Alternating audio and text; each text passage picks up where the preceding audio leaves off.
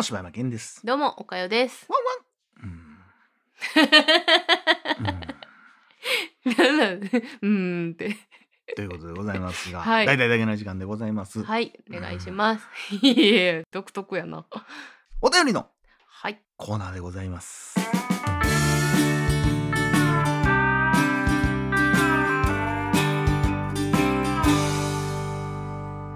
パラパパッパパー !YouTube や。さあ本日いただきましたのは居眠りさんからいただきました。ありがとうございます。柴犬さん岡谷さんこんにちは。居眠り095改め居眠りです。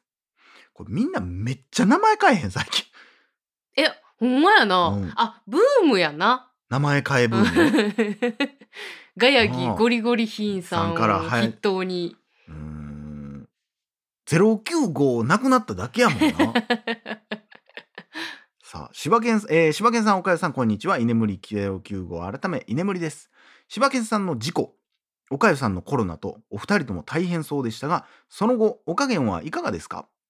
柴犬さんの事故は、配信の中でものすごくさらっと事故に遭いました。とおっしゃっていたので、ああ、放送事故とか、そういう話？とか思いながら聞いていたら、ガチの交通事故に遭われていたので、びっくりしました。お怪我は大変そうですが、命に別状がなくて何よりでした。よかったよかった。岡谷さん、コロナって本当喉痛いですよね。かっこ経験者。声を使うお仕事や趣味の方はより大変だろうなと思いますが、配信を聞いている限りはお元気になれたらようで、おど、おど、おと、おと、と、おっとっとと。お元気になれたようでよかったです。随分と昔の話になりますが、第440回ではお便りを読んでいただきありがとうございました。面白くなかった映画を思いっきりこき下ろしかか思いっきりこき下ろして語ってほしいという不穏な内容にもかかわらず、読んでいただけて嬉しかったです。その後、お二人の昨年の映画ランキングの回が配信されて、それでワーストの映画も発表されていたので、とても満足しました。ベストもワーストもお二人の解説、感想を参考にさせていただいて、日々映画鑑賞を楽しんでいます。他のダゲナーさんもおっしゃっていましたが、イニシェリンもエブエブもアカデミー賞受賞作だったからではなく、お二人が推していたので、即見ました。そっちの方が重要特にイニシェリンはすごい体験だったなそれと、自分が映画館に行っていた作品をたまたまお二人が配信で話題にというパターンもすごく嬉しいのです。お二人の解説や感想が聞けるという意味でも、お二人とチョイスが重なったという意味でも、見ている本数は全くお二人の足元にも及びませんが、いつも興味深い話をありがとうございます。さて、今日は疲れてるからあんまり頭を使わなくて済むようなイージーでお気楽な映画が見たいなという時におすすめな作品を紹介させてください。お二人はもしかしたらもうすでに鑑賞済みかもしれませんが、アイザック・エスバン監督のダーク・レインという作品です。ジャンルはホラー。ホラー冒頭で言ってた感じに当てはまらなくない？と思われました？大丈夫です。ホラーが苦手なおかゆさんでも見れると思います。ジャンルはホラーですが、そして監督の意図なんて知る由もありませんが、観客の恐怖心を煽りたくて作ったんじゃないんじゃないかな？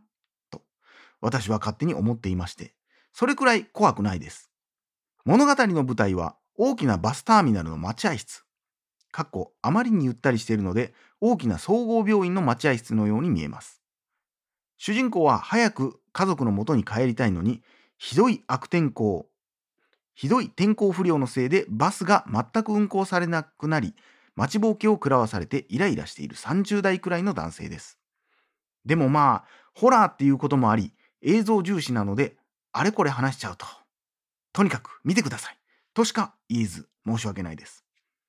でも、ミッドサマーで初めてアリアスター監督作品を見たとき、私はこの人、こんなに気持ち悪い自分の想像や妄想を映画という媒体を使って具現化して、世界的に公開しちゃって恥ずかしくないのかなと思ったものでしたが、かっこ非難でも否定ではありません。あくまでも私の素直な感想です。この作品がお好きな方、あしからず。人間の想像力って良くも悪くも小さくも大きくも果てがないですね。ダークレインにもその息吹を感じます。ちなみに同じアイザック・エスバン監督のパラドックスって作品もありまして、こちらは世にも奇妙な物語みたいに普通に面白いです。ダークレインもパラドックスも Amazon プライムで見れます。上記のような気分の時によかったらぜひ。お二人の面白話やためになる社会的な話題にもう参加したいのにいつも映画の話ばかりお便りしてしまうな次はそんな内容のお便りができるように頑張ります前回読んでいただいたお便り文だけでなく読まないでくださいにした単になる感想にまでステッカーをくださりありがとうございました。どちらも大切で使えません。いよいよ寒くなってきましたがお二人ともご自愛ください。日々の配信楽しみにしています。ということでありがとうございます。ありがとうございます。多分パラドックスはあれやろね。あのなんかずーっと同じ時間を繰り返してだんだんだんだん置いていくみたいな多分多分あれのことじゃないかな。どっちも見たことないけどね。パでもダークレインめちゃくちゃ面白そうやけどね。面白そこう今ちょっとジャケ写真を見ても。う。なんかホラーというかなんかこうちょっと不思議な感じなんかな。わかんない。だってまだバス停におるしか30代がおるしか分からへんからな。うん。なんかあの私の頭の中の想像はほうあのあれみたいな感じだったわ。えー、あれなんだっけあれ？もうもう終わりにしよあーあーあーなるほどまあでもちょっとわかるかもしれへんねそっち系っぽいかもしれんう。うん。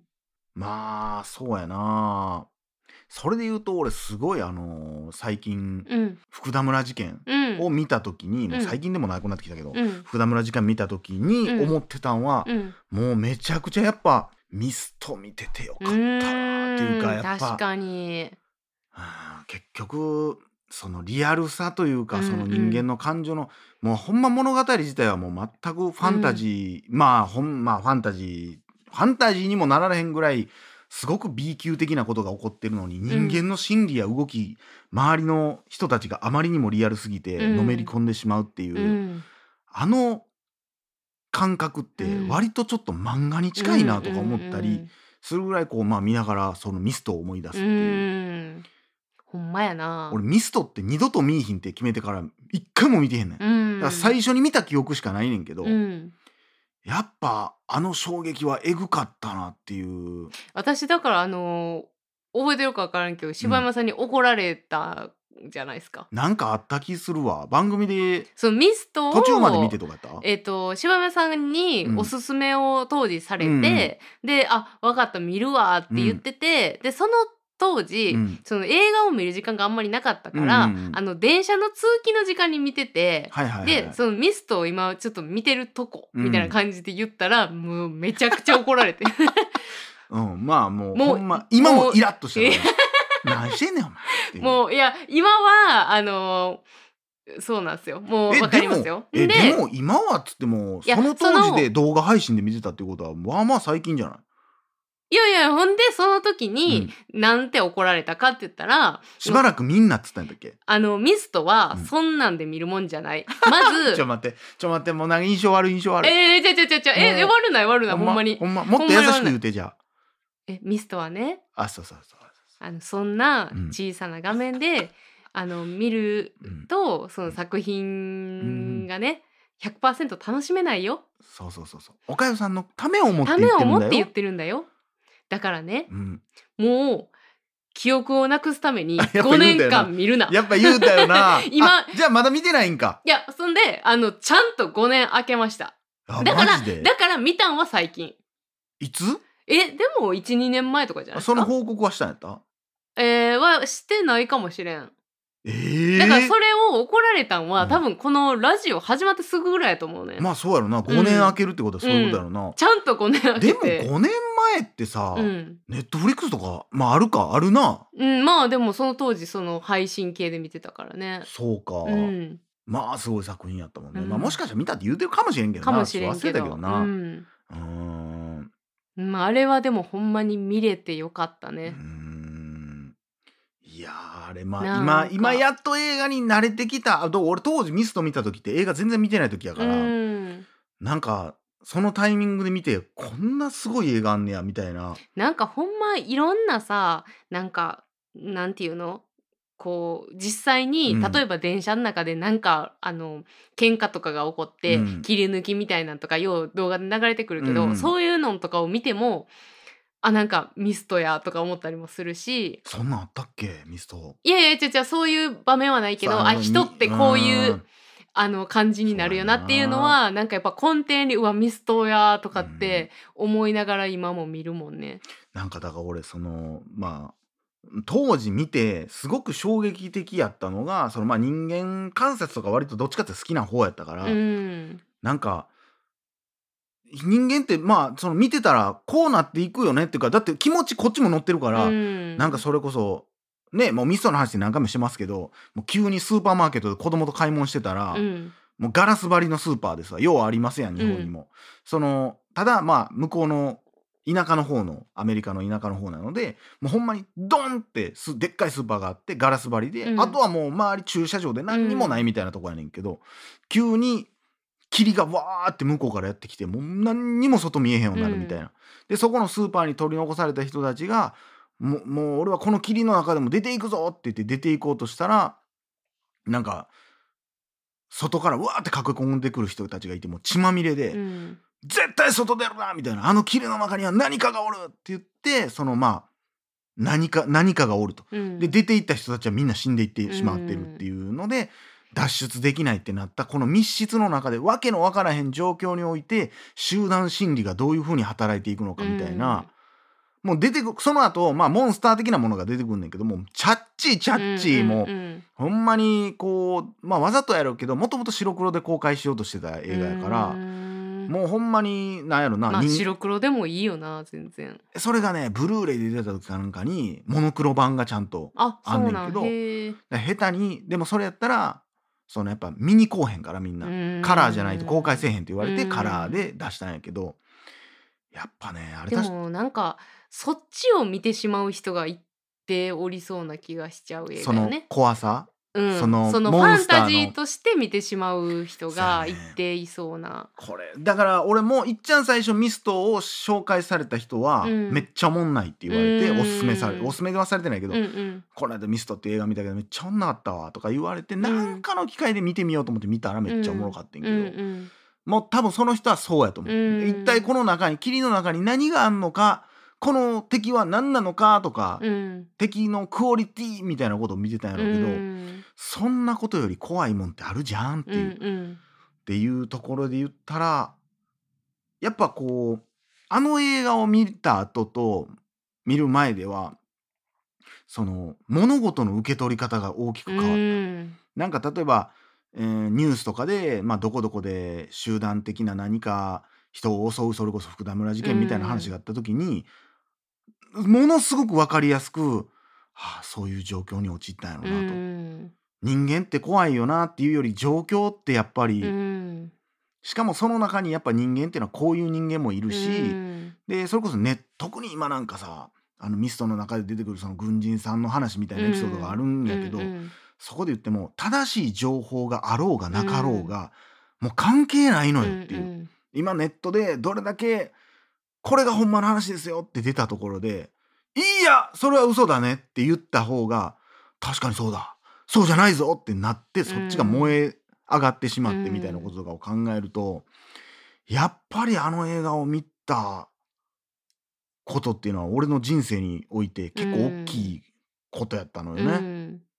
ということでアイザック・エスバン監督のうん「ダークレイン」ぜひ皆さんはい見ましょう。プライムということで、はい。ありがとうございます、はいありがとうございました。またまたお便り待っております、はい。これもしやまた明日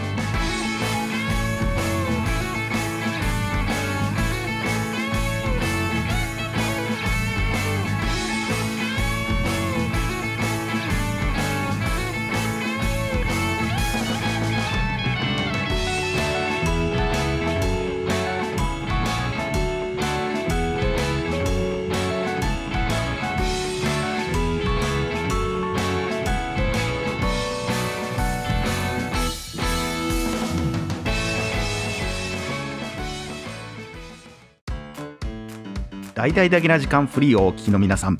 Apple Podcast ではだけな時間初のサブスク大々だけな時間プロを配信しております。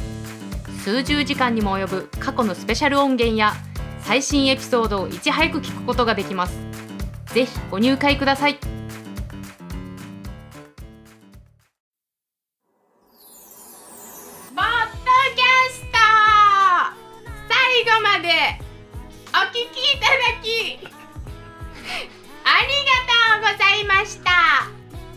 いだけな時間では番組へのご意見ご感想または取り上げてほしいテーマを募集しています。応募は ddjk.net に言い方。アクセスして応募フォームからお送りください。D が3つに JK1 人。ドット NED と覚えてください。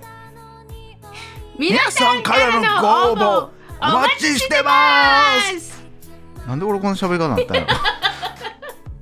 練習の時もっとええ感じやったの。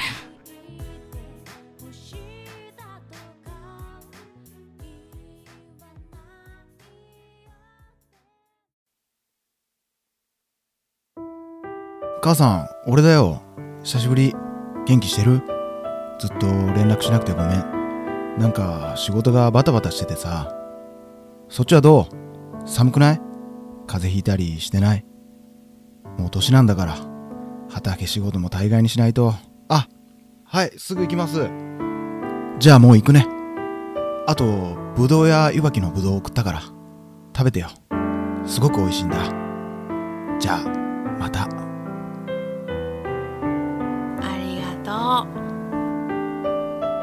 ぶどうや